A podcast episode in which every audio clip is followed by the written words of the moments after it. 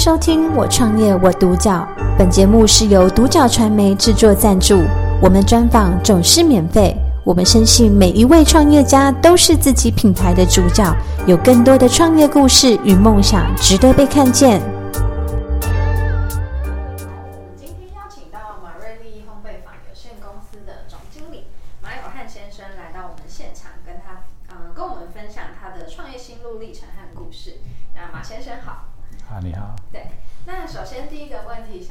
教马先生，为什么会想要创业？那你的起心动念是什么？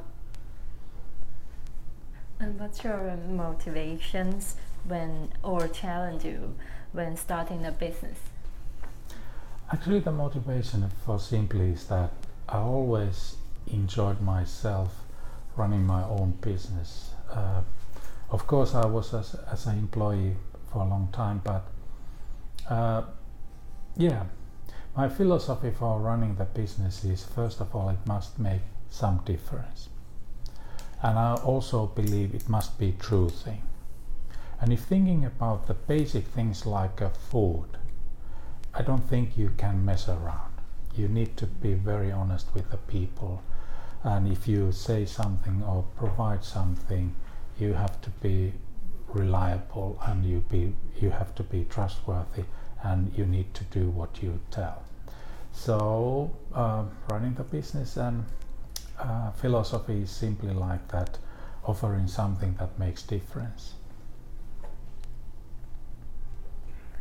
主要是想要呃在台湾创业的起心动念是说想要跟别人不一样，想要嗯嗯、呃就是提供一个以往 跟以往不同的一个饮食风潮，对，然后在台湾推广一下燕麦是一个非常健康的食物，对，然后想要让嗯、因为嗯，像食物的话，它是比较专长的一个比较特别，我们会比较重视的地方，就是在于它必须是要真材实料，所以在这方面我们会非常的仔细，然后也很注重注重这一样的一个。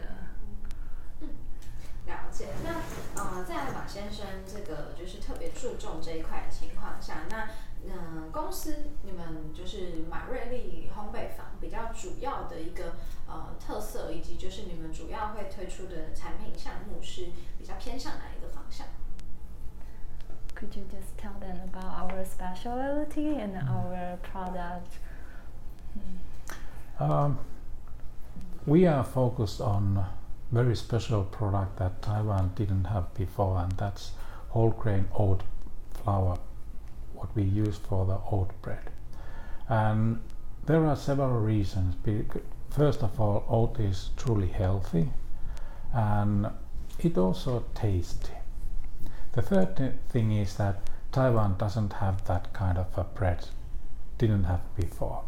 So our specialties actually has uh, oat bread. We have different flavors. We have different uh, shapings, uh, weights. But first of all, I wanted to produce something that is uh, easy to accept for Taiwanese consumers. And the thing is that makes us unique that we used more whole grain oat flour than wheat. And oat is actually the healthiest cereal. Unfortunately, and that's the reason why Taiwan didn't have this kind of a bread before, it's very tricky fellow.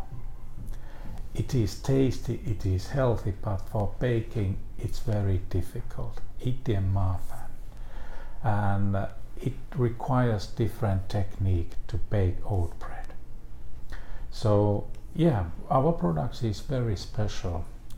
Nothing that you can find in Taiwan, but uh, it's tasty and people like it. So I believe that in the future we will have more and more oat bread also in Taiwan. 哦，我们主要的特色就是在于我们用的是全谷物燕麦，然后 嗯，大家也知道燕麦是很健康的。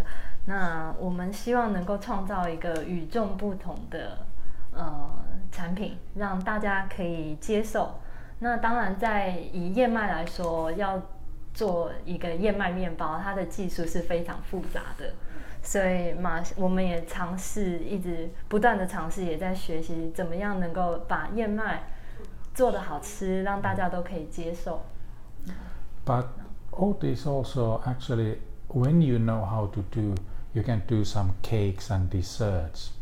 Um, and I'm not talking about the cookies or mueslis, which are actually quite easy. But you can also do some cinnamon buns, you can do some cakes with whole grain oat flour.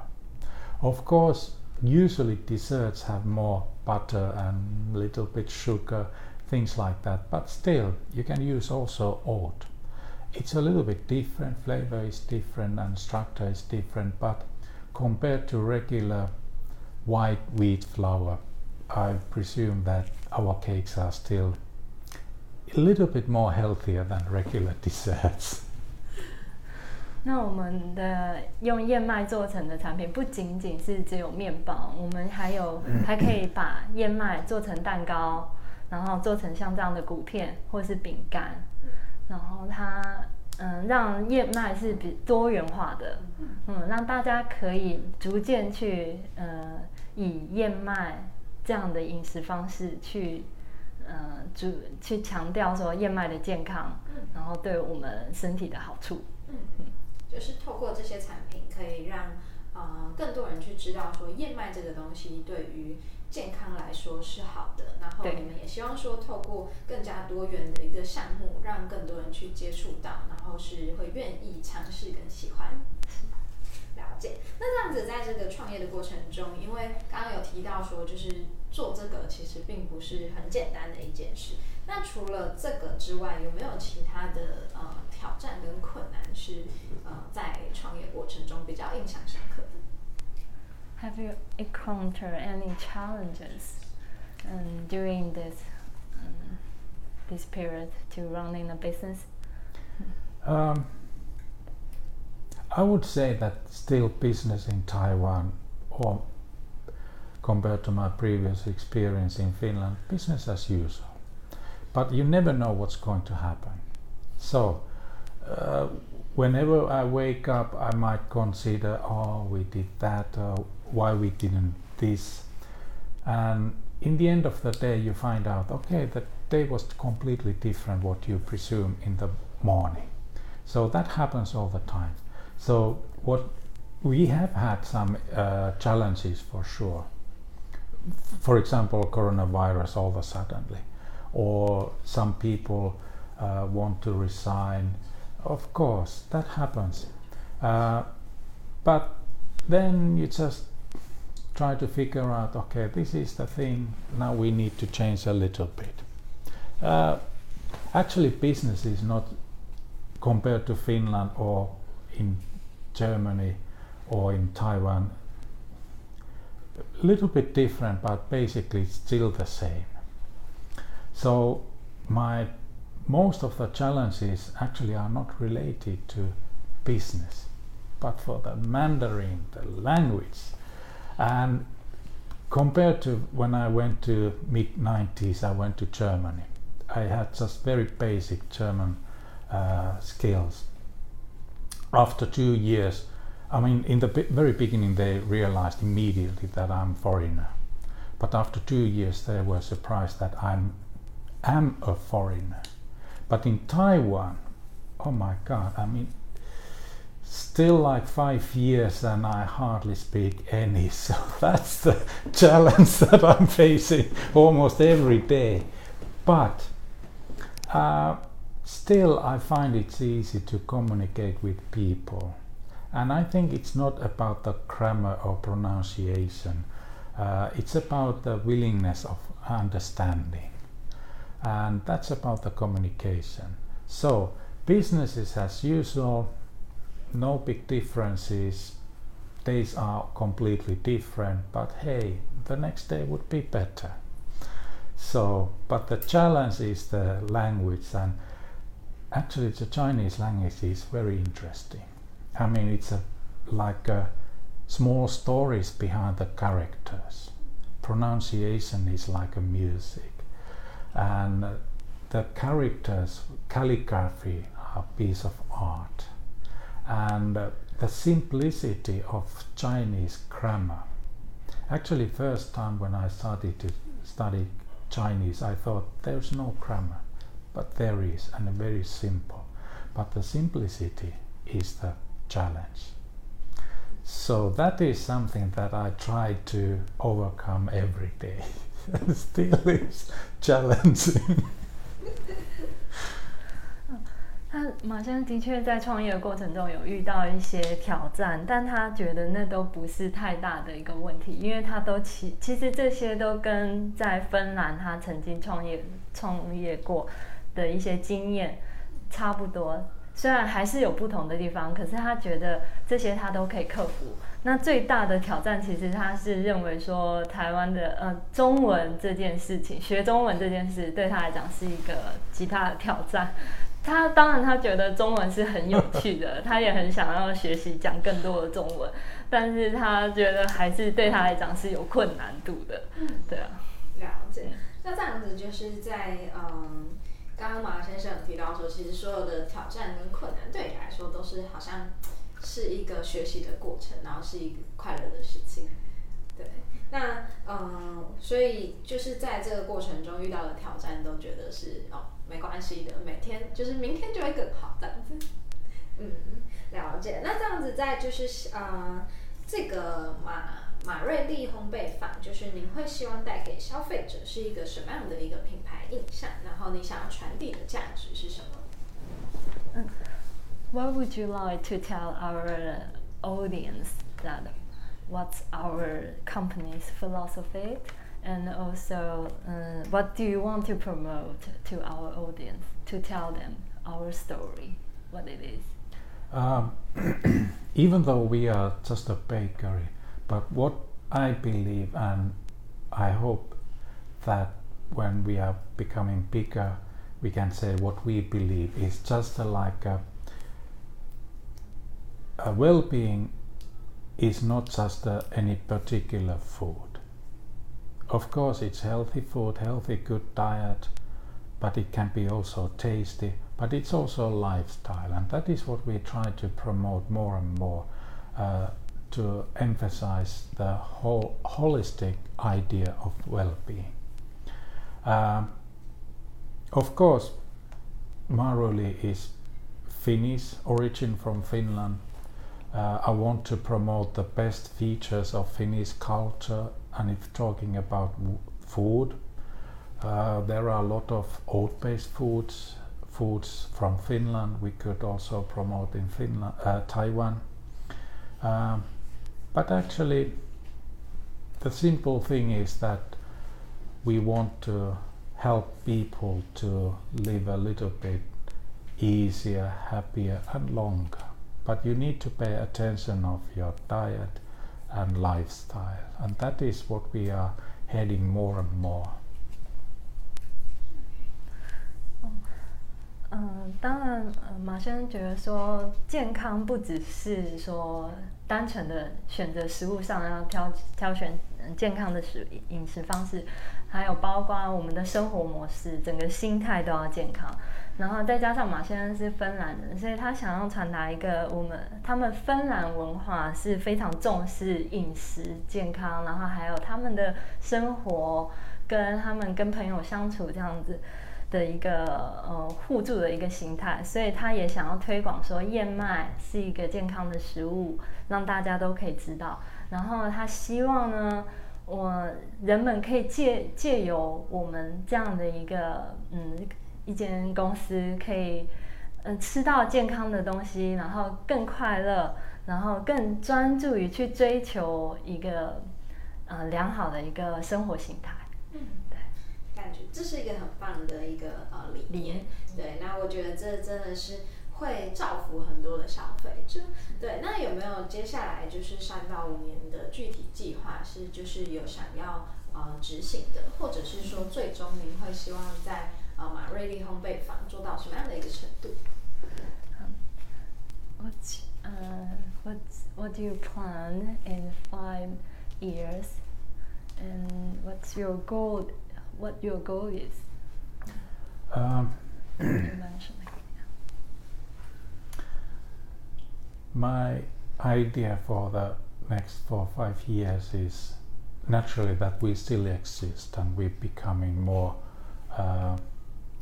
bigger company, but also uh, a brand that is well known of its uh, specialities and uh, unique concept, which is actually, like I said, more about the well-being or not just diet, but on not just old. Uh, but I believe that there is a room for this kind of a small concept to become a bigger. And personally, I'm planning to make Maruli even an international brand, which might take the next not five years, but more like a six, seven, eight years from now on.